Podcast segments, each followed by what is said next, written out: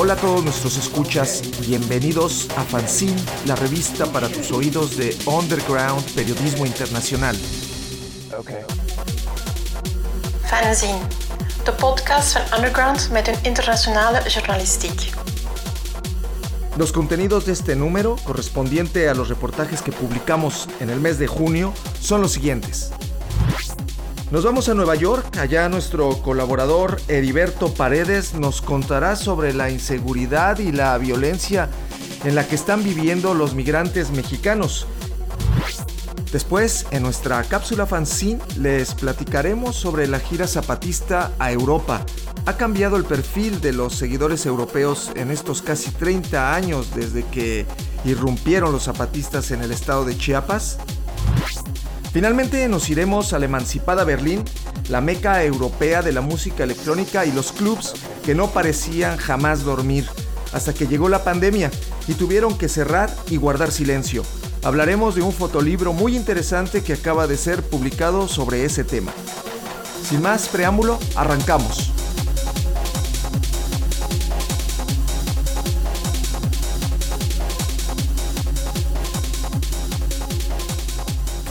Fanzine.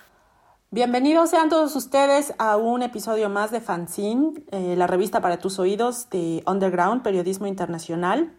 Eh, yo soy Etlanesia Alcaraz y los saludo desde Berlín, Alemania. Me acompaña como siempre mi colega Marco Appel eh, desde Bruselas, desde Bruselas, Bélgica. Sí, esa, la de Bélgica. No, no sé cuál otra ya. la única. Eso. La única. Marco, ¿cómo estás? Estamos eh, pues comenzando nuestro episodio del mes de junio. Qué rápido Sí. se va.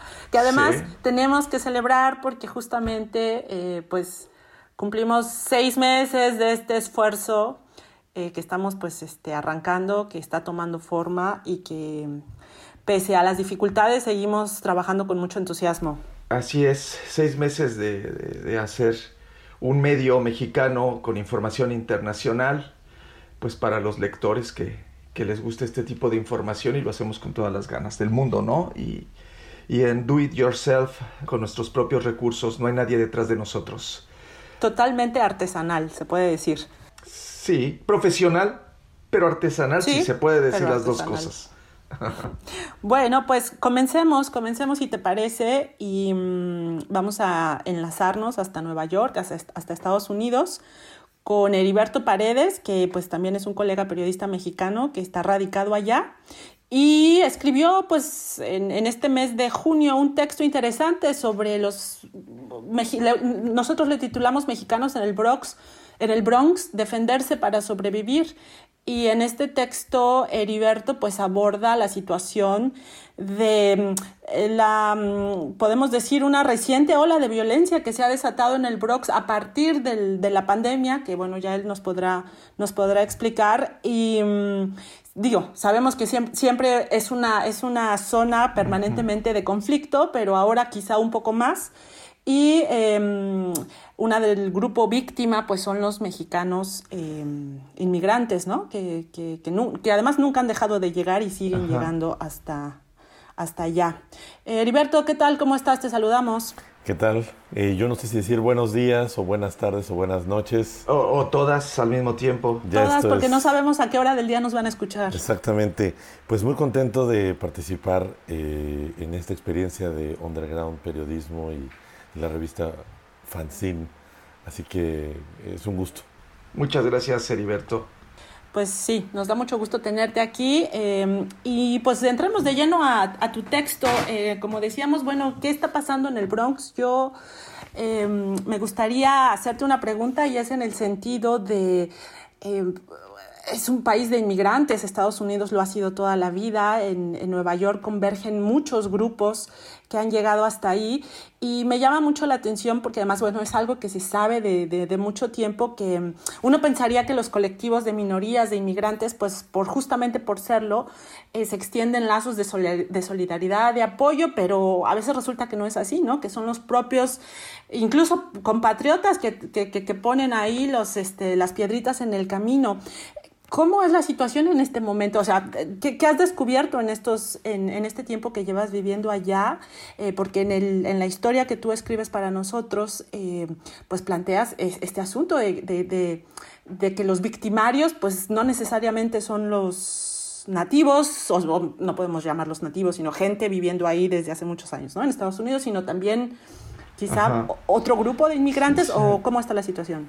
Bueno, la situación es, es muy eh, compleja en el sentido de que es después de la pandemia o durante la pandemia y lo que ahora le llaman post pandemia, eh, los índices de criminalidad están subiendo muchísimo. El problema que tiene que ver con los mexicanos, ellos están encabezando el grupo de em, trabajadores que reparten comida. Entonces fue uno de los empleos que mayor auge tuvo eh, pues precisamente porque la gente no salía de sus casas, entonces este grupo de mexicanos migrantes, mayoritariamente del estado de Guerrero, de Puebla, eh, vienen, trabajan, encuentran ahí una posición para sobrevivir, se arriesgan y de pronto se encuentran con que tienen enemigos, tienen gente que les pues que les interesa sacarle provecho de una manera eh, negativa, digamos, a la mala. Eh, este grupo se ha identificado como, digamos, los perpetradores de esta situación o quienes atacan a los, a los eh, migrantes mexicanos que trabajan como repartidores. Son fundamentalmente jóvenes, son personas muy jóvenes, de origen afroamericano, hijos, en muchos casos, de una primera oleada, una primera generación de migrantes dominicanos, puertorriqueños, pero también de, otras generaciones afroamericanas ya con mucho más tiempo en, la ciudad de Nueva York. O sea, el fenómeno es como de minorías atacando a minorías. Exacto, pero al final, digamos, esto tiene sus, sus aristas eh, que podrían sonar racistas, eh, en el sentido de que hay, pues hay una enemistad, hay una animadversión sin embargo, eh, últimamente como que se está abordando esta situación desde la parte de las víctimas, tratando de generar conciencia en las comunidades afroamericanas para que esta situación cambie de una manera no confrontativa. Porque finalmente eh, son la gente que vive en el mismo barrio. Es decir, en unos edificios viven los afroamericanos y en otros viven los mexicanos. o sea que no se, no se mezclan. No. No, aquí hay una, división muy fuerte. Mm. Eh, el Bronx, este condado, eh, este lugar que, es condado y uno de los distritos de Nueva York, pues es un lugar enorme con mucha tradición de migración, pero también mucha eh, concentración de gente pobre que ha sido expulsada por el costo de la vida en otros lugares como eh, la propia isla Manhattan, como Brooklyn, que ahora tiene un alto índice eh, de vida eh, que se ha ido incrementando en los últimos 20 años. Entonces, la gente que no puede pagar las altas rentas, que tiene una condición económica distinta, pues va al Bronx a vivir porque es un poco más barato y porque ahí están las comunidades de donde vienen prácticamente reproducidas. No hay calles enteras en donde básicamente pues es la gente del mismo pueblo de Guerrero y en otros son los de Puebla. Y eso se diferencia mucho de las calles en donde están los dominicanos o donde están los afroamericanos. Y es una situación de territorialidad eh, mm, contundente, que básicamente es, bueno, pues el nuevo le toca ganarse el respeto y ganarse su pedacito de tierra para seguir trabajando. Las bicicletas que utilizan los, los repartidores, los deliveries, son caras, son bicicletas de dos mil dólares, que tienen un pequeño motor y que se ha vuelto como una especie de dinero fácil. Te robo, te quito la bici y la vendo en el mercado negro eh, por 500 dólares, por 600. Entonces hay un auge de esto porque es uno de los trabajos más como solicitados por, los, por las clases populares. ¿Y las empresas eh, de delivery, qué, qué respuesta han tenido? Aquí en, Europa también ha habido mucha movilización de parte de este tipo de trabajadores. aquí por cuestiones laborales, pero allá es más complejo, por lo que nos estás contando. ¿No ha, no ha habido ninguna reacción de Pues en realidad empresas? Las, las, empresas están eh, sin decir nada, como que no hay una responsabilidad, no hay contratos, no hay nada, es totalmente una eh, Pero entonces las bicicletas son propiedad de quién, de las empresas o de los no de los trabajadores tienen que comprar. O sea, tienes que igual ni siquiera han terminado de pagar su bicicleta y ya se las robaron. Exactamente, ese es el problema, que llega uno más o menos busca trabajo y le dice, mira, pues de repartidor, ay, pues cuánto cuesta, no, pues hay que invertirle dos mil dólares. O te, o te endeudas, o te endeudas dos años, vas pagando y chin, pasas un puente y abajito del puente te roban y te, quitan la esperando. Te están esperando. Son bandas de gente que te está esperando. Y, y, la, la, autoridad, es decir, en este caso la policía no intercede, no, o al revés, o, hace más eh, tensa la situación. Para decirlo en plata, la verdad es que a la policía mientras se trate de, mientras no se trate de, de la población blanca, no hace nada. No, no le importa. O sea, si se el otro día eh, bueno, está en el texto reflejado. Hay un caso de un chico que asesinan, pues a cinco metros de una patrulla, ¿no? Y los policías, pues, en lugar de hacer algo, por ejemplo, como evitar que maten al chico, se subieron a la patrulla, subieron los vidrios y ya. Y la comisaría de policía está a una cuadra. Y dos semanas después hubo otra balacera y volvieron a matar gente ahí. Y así constantemente. No hay una real actitud. Recientemente, en la semana pasada, por fin se empezaron a organizar como grupos de repartidores que se colocan después de las horas de trabajo, más o menos como a las 10 de la noche, 10, 11, se colocan en una hora de las orillas de los puentes que, comunican Manhattan con el Bronx y esperan a que lleguen todos los paisanos. Y entonces eh, alumbran, tienen luces, tienen carteles, tienen radios, hay gente en medio y hay gente del otro lado. Están haciendo el trabajo de la policía. Literalmente autodefensas. Ah, Exactamente. Obligaron a la policía a instaurar, a instalar eh, cámaras de vigilancia y a tener presencia ahí. La policía, por supuesto, ya se tomó la foto, ya anunció en sus redes sociales, estamos trabajando por la seguridad de los deliveries en el puente tal y no. La verdad es que es lo que, no, lo que me dijo este sábado en la mañana que fui a hablar con uno de los, de los chicos, eh, con el que más o menos platico seguido, eh, me dice, mira, si nosotros no estamos, la policía solamente se va a parar en uno de los extremos y ya. Pero eso no va a impedir que nos sigan asaltando. Entonces nosotros hacemos acompañamiento todos los días. O sea, la atención, la, la atención no tiene para cuando termine pues las condiciones de vida son cada vez más complejas, ¿no? Para los eh, migrantes, eh, digamos, aquí es muy sabido que eh, la vida se te va en pagar la renta, en pagar las cuentas, y son rentas caras, son rentas de 5 mil dólares por una vivienda. No importa si viven dos o viven 15, hay que pagar la renta cada mes, las hipotecas, las cuentas de teléfono, las cuentas de luz, todo el tiempo, ¿no? Y los migrantes trabajan de, o sea, de sol a sol todos los días. Eh, sin, papeles, ¿no? Sin, papeles, eh, tienen, no tienen posibilidad de tener un mejor trabajo a veces, ¿no? Y entonces a veces, a veces ni siquiera mandan remesas ya, como que ahorran un poco para pagar sus cuentas y la idea es comprarse un terreno después en México y regresarse a hacer su casa. Esa es como ya la aspiración concreta. Ahora que hablas de las remesas, este, justamente eh, era lo que hablaba con, con Yetla hace rato, de que pues a veces en las, nuestras autoridades en México eh, romantizan este, el envío de las remesas, ¿no? Como si fuera un, aspecto positivo, como si fueran ingresos de turismo o del petróleo, ¿no?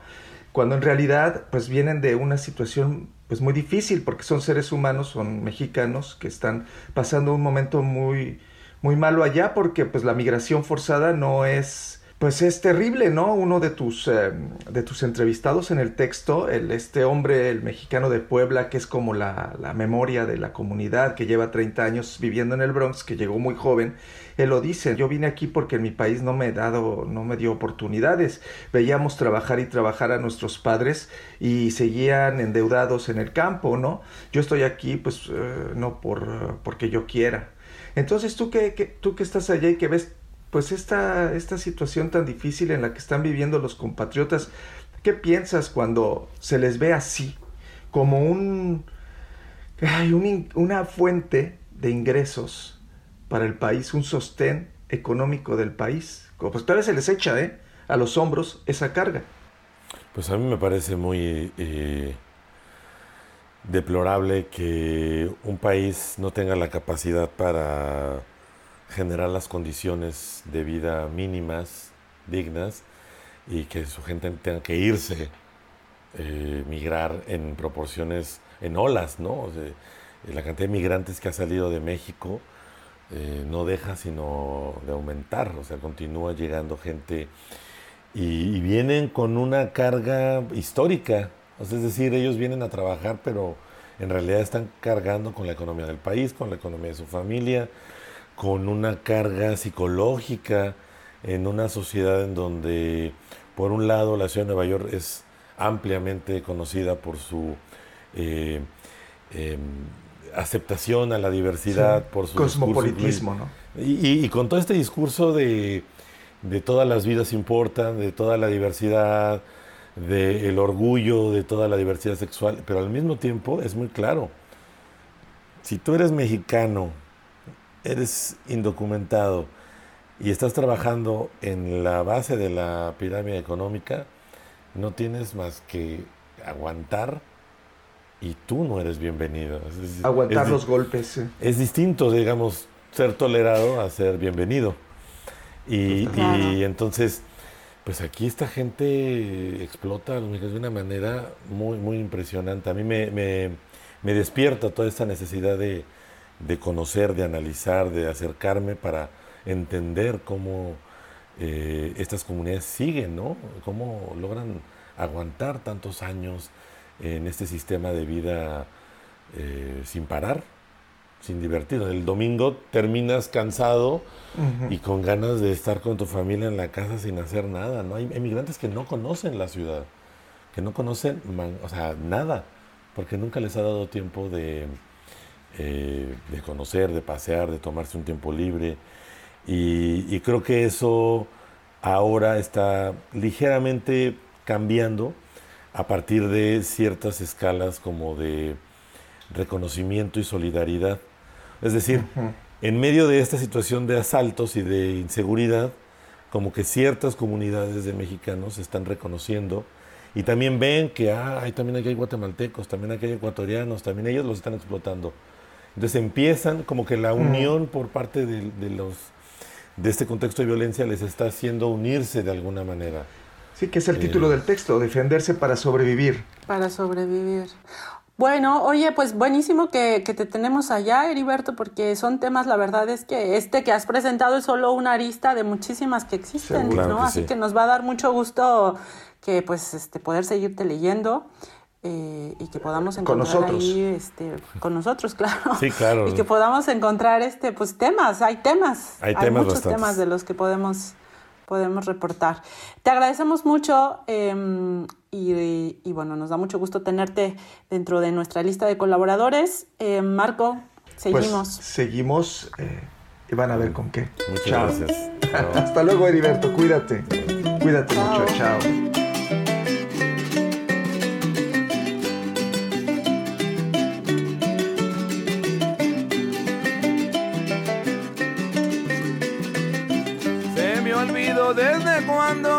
Perdí completa razón, perdí completa razón. Se me olvidó desde cuando. Es normal del corazón que estoy con mi verso errando. Se me olvidó desde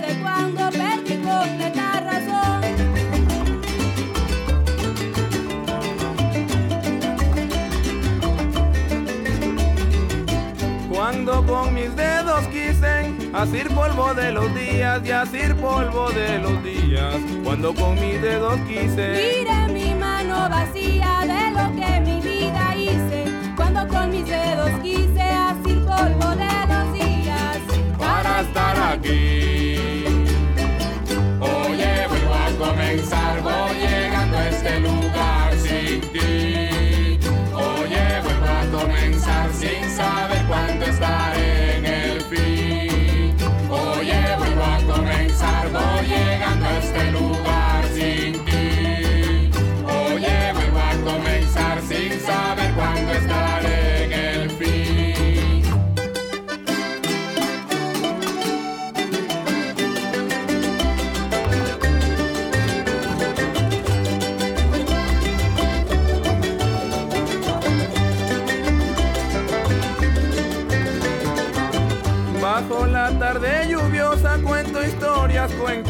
cuento historias, cuento gotas. Bajo la tarde lluviosa. Se desprende mi alma airosa, se desprenden tantas cosas. Bajo la tarde lluviosa cuento historias, cuento gotas.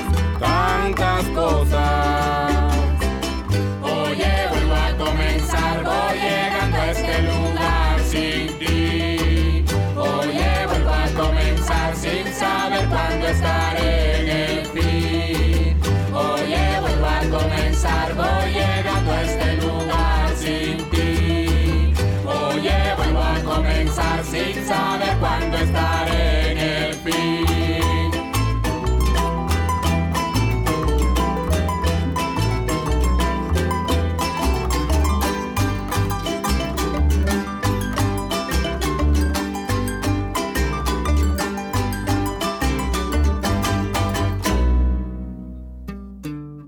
Fanzine, de podcast van Underground met een internationale journalistiek.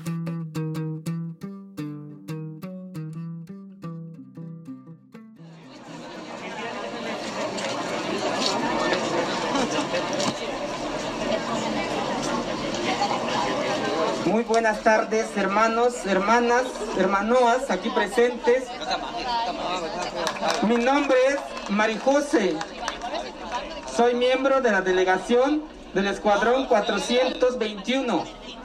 Compañeroa, 100% zapatista. Es el 6 de julio pasado en Barcelona y quien habla es Mari José, una mujer trans, indígena tojolabal de 39 años. Mari José forma parte del Ejército Zapatista de Liberación Nacional, la guerrilla mexicana que irrumpió el 1 de enero de 1994 en Chiapas, el mismo día que entró en vigor el Tratado de Libre Comercio entre México y Estados Unidos, echándole a perder el gran momento que esperaba el entonces presidente Carlos Salinas de Gortari. Junto con otros seis integrantes zapatistas, Marijose zarpó en un velero con tripulación alemana el 2 de mayo pasado, desde Isla Mujeres, en el estado mexicano de Quintana Roo. Después de más de 50 días navegando, la delegación zapatista llegó a una playa de Vigo, España, el 22 de junio.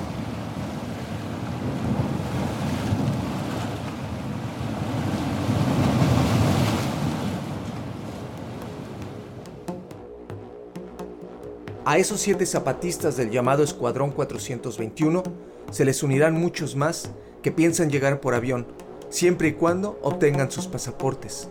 En noviembre de 1996, dos representantes del ZLN visitaron Francia, Javier Elorriaga y Elisa Benavides. Era la época en que el movimiento zapatista abarcaba las simpatías de un amplio espectro de la izquierda europea, incluyendo figuras de la política, la intelectualidad o el arte. El plan esta ocasión es más ambicioso. Se trata de visitar en los próximos meses una treintena de países europeos, donde muchos colectivos de simpatizantes ya los esperan. Sin embargo, el apoyo desde la izquierda se ha transformado, al igual que el panorama político en Europa, donde los partidos de esa tendencia se han caído electoralmente en varios países, mientras que la extrema derecha y sus ideas crecen en todos los ámbitos y se normalizan. En este contexto nos preguntamos, ¿quiénes son hoy los simpatizantes del zapatismo en Europa? Consultamos al sociólogo belga Bernard Duterne, director del Centro Tricontinental y quien conoce y ha estudiado el movimiento zapatista desde el principio. Duterme tiene una vasta obra escrita en artículos, libros y ensayos sobre el tema. Pero antes que nada, le preguntamos qué significado político le da a esta inesperada gira europea de los zapatistas. La entrevista se llevó a cabo el 1 de junio pasado. Desde 94, usted lo sabe mejor que yo, multiplicaron las, los intentos de romper el cerco el cerco físico en los primeros meses, en los primeros años, el cerco mediático, el cerco político. Lo intentaron 10, 100 veces y esta nueva iniciativa del otoño pasado eh, es un, un, intento más y bastante espectacular esta vez porque tiene una dimensión mundial. Los zapatistas van a invadir el resto del mundo. Es, simbólicamente es, es, eh, es fuerte, es una es nuevamente una idea bastante original, digamos, de este movimiento, pero como, como el movimiento es original desde hace tanto tiempo, ya no es original, es lo que quería decir. Nos, nos, eh, de una cierta manera, los viejos como yo nos acostumbramos a estos golpes uh, mediáticos del, del EZ para, para, romper el cerco, para existir, para crear más eco uh, político, mediático. Y esta vez, eh, pero esta idea de venir eh, en, otros continentes ya la, ya la experimentaron eh, unas veces en los años pasados, ¿no? pero no, no fue nunca tan espectacular, masivo y, y, organizado de una cierta manera que, que, que esta vez. Duterme habla del ánimo y la expectativa que despierta la visita del EZLN en cientos de colectivos que están en comunicación permanente y poniéndose de acuerdo para recibir en sus países a los rebeldes mexicanos y organizar actos públicos, conferencias y debates. Duterme habla de efervescencia. Pero es verdad que estos actores, uh, en su gran mayoría, hay excepciones, pero en su gran mayoría Uh, pertenecen a, a, los círculos uh, autónomos, libertarios, anarquistas. Uh, anarquistas, como se decía antes, no sé si se usa todavía mucho la palabra, pero cuyo interés aumentó mucho con los años hacia el zapatismo. Mientras tanto, el interés de una izquierda más tradicional, más clásica, que, que es plural también, podemos discutir, de, pero este interés de, del resto de la izquierda uh, fue bajando. Predominan los, las agrupaciones uh, libertarias autónomas para las, las cuales uh, la dimensión horizontal, horizontal de la, del modo de, de, organización zapatista es muy importante, central. estas agrupaciones valorizan o valoran en el zapatismo uh, una parte, según mi opinión, de lo que es el zapatismo. Eh, es decir, su manera de, de tratar de construir la, la autonomía uh -huh. abajo a la izquierda, con modos de organización horizontal, uh, tratando de, de, de, luchar en contra de todas las formas de dominaciones, que sean de sexo, de, de relación a la naturaleza, de, de cualquier tipo de, dominaciones. Duterme señala que los jóvenes que siguen la visita de los zapatistas saben que serán discutidos los temas que a ellos les interesan. El respeto de la naturaleza, el cambio climático, el respeto de las diferencias sexuales, el feminismo o el antirracismo, cuestiones que los zapatistas fueron abriendo poco a poco y que hoy son de actualidad en las nuevas generaciones europeas, cuando comienzan a interesarse en la vida política. Estos jóvenes consideran que una dominación, la que sea, no tiene más importancia que otra. Y en eso reconocen en el zapatismo un movimiento muy avanzado. Es lo que se denomina en Francia la corriente descolonial, la cual no gusta mucho en la izquierda tradicional, para la que lo social en su conjunto y la lucha contra el neoliberalismo es lo central.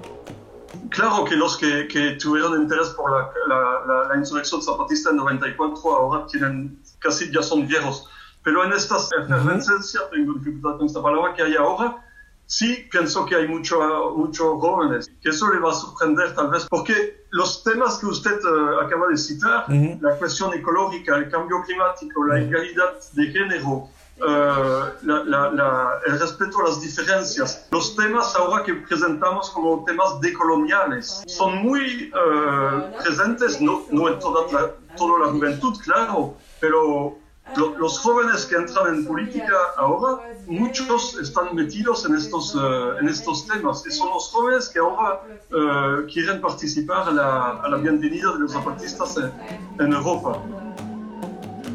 Al momento de grabar este podcast, la delegación zapatista se encuentra en Francia. Hay mucha incertidumbre respecto al programa del viaje, principalmente por la crisis sanitaria que continúa. Si quieres leer la entrevista completa a Bernard Duterme, entra a nuestro portal www.undergroundperiodismo.com.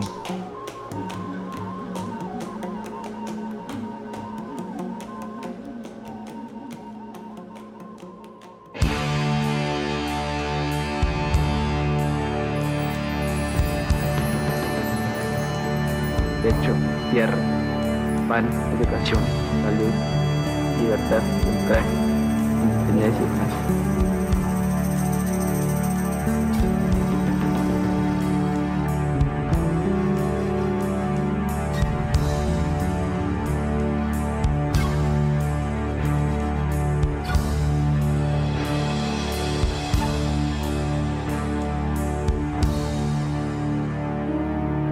Transgresores de la ley de Tijuana No, del disco del mismo nombre que salió en marzo de 1994, en plena ebullición sociopolítica causada por el surgimiento del E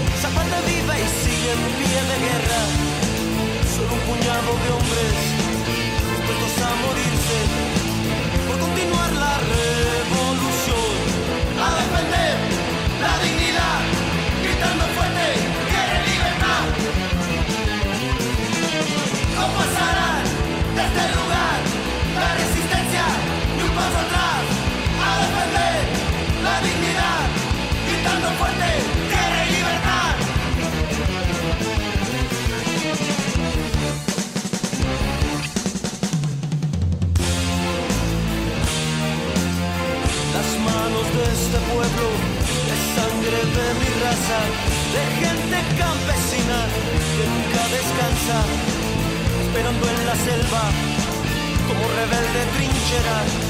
El indio sigue labrando la tierra como un feroz guerrero, defendiendo la sierra.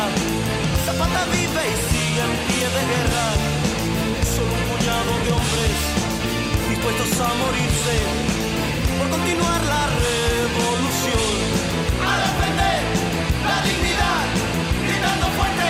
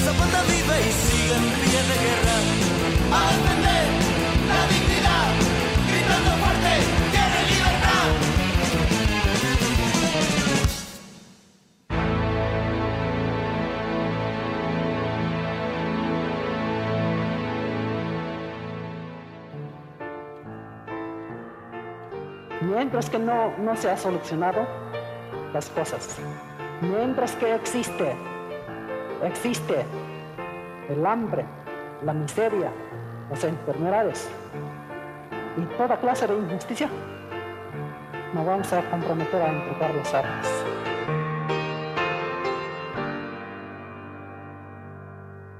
Fanzine, giornalismo internazionale. Libros.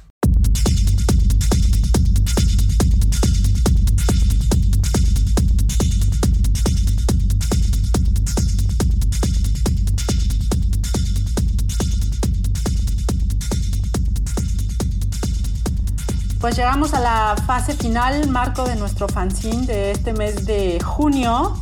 Así y es. Y esa música nos dice algo. Sí, sí, para ponernos en ambiente, porque vamos a hablar en esta sección de un libro en particular que, que es de fotografías. Si nos puedes platicar, Yetla, con este ritmo de fiesta. Además, se me hace que es tu ritmo natural. Em, Algo. De Este eso. libro es un libro efectivamente que salió con motivo de la pandemia. Eh, como tú lo sabes muy bien y a lo mejor algunos de nuestros eh, lectores y la gente que nos escucha también, habrá quien no, eh, Berlín es conocida mundialmente como la capital del, del techno club, ¿no? De, Sí, sí, de la los música de- electrónica. de- de la música electrónica. Eh, eh, de hecho, el templo, el templo de Europa se encuentra aquí, que es este famoso club eh, Bergheim.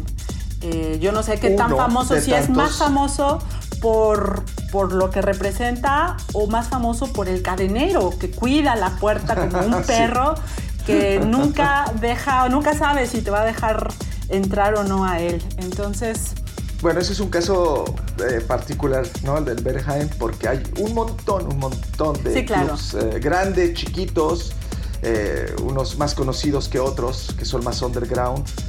Pero sí, es, es el- la meca de la música electrónica de todo, de todo tipo, desde la más, mm, podríamos decir, comercial hasta la más experimental. Así es, y bueno, pues resulta que como que con la pandemia, como muchos otros sectores, este en especial fue y sigue siendo el de los más castigados. O sea, desde hace más de un año, esta em, denominada escena tecno en Berlín, pues está muerta, literalmente, ¿no? Entró en un silencio del cual todavía no se levanta, porque aunque las cosas aquí ya eh, cada vez están mejores, ¿no? Ya los niveles de contagio eh, son muy bajos. Creo que en la mayor parte de Europa, bueno, hay excepciones, al menos en Berlín en este momento ya, ya abrieron, teat- ya abrieron teatros, ya abrieron cines, ya abrieron restaurantes, cafés, pero los clubs todavía no. Entonces, em, hay una fotógrafa que creo que su origen es estadounidense, no estoy segura, pero ella está eh, radicada aquí en Berlín desde hace muchos años, que se llama Mari Stagat. Em, junto con un periodista alemán de nombre Timo Stein, pues se dieron a la tarea del todo el año pasado, sobre todo, em, entrar a estos lugares que normalmente pues están llenos de vida, de ruido, Atiborrados de gente. atiborrados de gente y que pues durante más de un año han estado en, absoluta, en absoluto silencio. Eh, y editaron un libro eh, que se llama Hush, ¿no? La, la escena de los clubs techno en tiempos del silencio, ¿no? Algo así sería la traducción del, de- del título en alemán que pusieron. Y pues se fueron a los clubs más emblemáticos de la ciudad a, a retratar no solo a los espacios vacíos, sino también a toda la gente que hay detrás ¿no? este, de ellos y que los hacen pues de alguna forma funcionar, todos los personajes que en torno a esta escena nocturna eh, la hacen posible, ¿no? Desde, pues desde, bueno, los dueños, los cadeneros, la gente que trabaja en los guardarropa, este, los meseros, los que están detrás de la barra, eh, todo, todo, todo, todos los personajes que hay detrás de... eh, y la verdad es que es un libro muy interesante, está editado en alemán y en inglés, eh, con fotos muy buenas de, de esta chava, Marie Stagat, y además pues con mucho, con mucho eh, sentimiento, porque la gente habla de, de cómo de un día a otro sus vidas les cambiaron por completo, o sea, literalmente su existencia, ¿no? Que de repente no puedes más ejercer tu trabajo y no hay forma, no, hay, no se ve un futuro más para ti. Y mucha gente son gente ya mayores, ¿no? O sea, generaciones ya que no, Sí. no son jovencitos y tienen que reinventarse o estar esperando a que esta pandemia pase y, y poder eh, pensar en un futuro. Las veces que he ido a, a Berlín, eh, siempre aprovecho para ir a, pues sí, a, a hacer club. eh, y siempre ves un montón de gente en estos lugares. Es la gente, los turistas van a Berlín a pasar una noche por lo menos a- en uno de estos clubs. También hay un lado comercial bien, bueno, no comercial económico muy importante en este tema porque es Hay sí, una es derrama industria. económica muy importante es una para la industria ciudad. que es relativamente nueva, ¿no? Después de la caída de, de- de Berlín hay un flores, de perdón, sí, del muro de Berlín. Hay un florecimiento eh, impresionante de la música techno en, en- en la capital. Y es a principios de los 2000 que empiezan a llegar un montón de turistas, así lo, lo- lo- explica una de las DJs pues, que ha visto todo este, este proceso de cambio, que es Helen Alien. Ella explica que a partir de 2004 es cuando empiezan a venir todas estas masas de turistas a buscar bailar en uno de los clubs eh, pues, de, Berlín. Como 1.500 millones de euros genera la ciudad simplemente en su escena electrónica.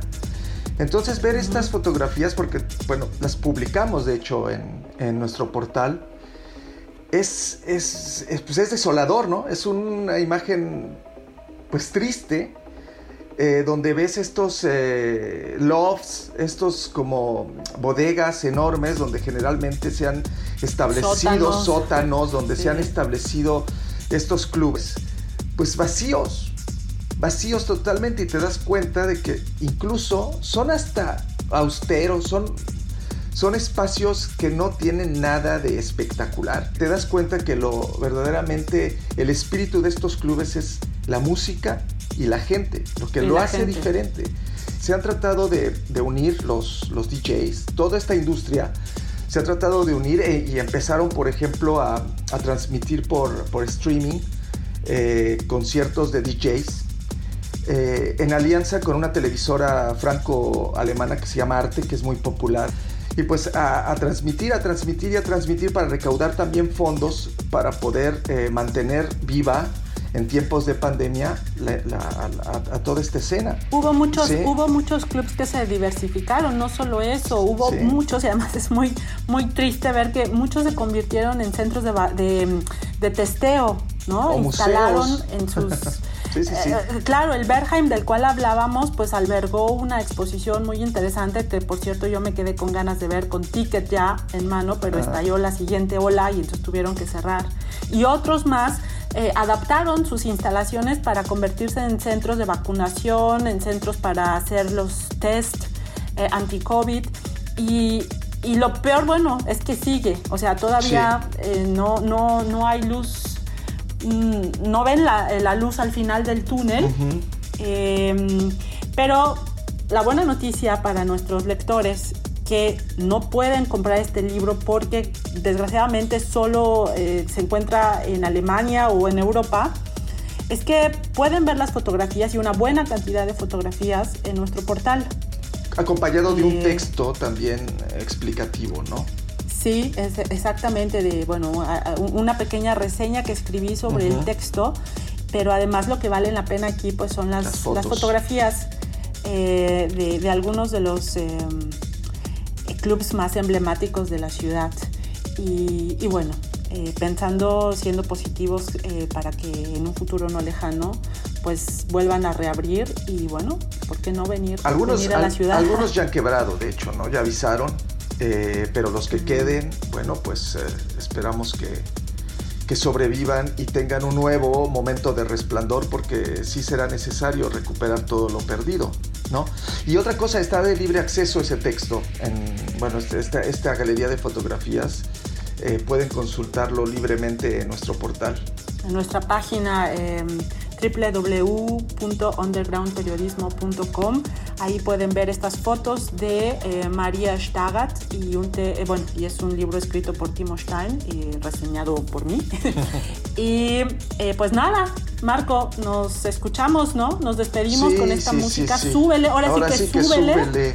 Eso, de la bocina, de la bocina al corazón. Vamos.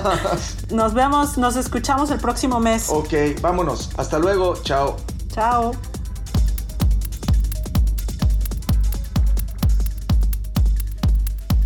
Vamos a despedir justamente con Ellen Alien de Berlín. Fabulosa DJ, la mejor del mundo. Chao.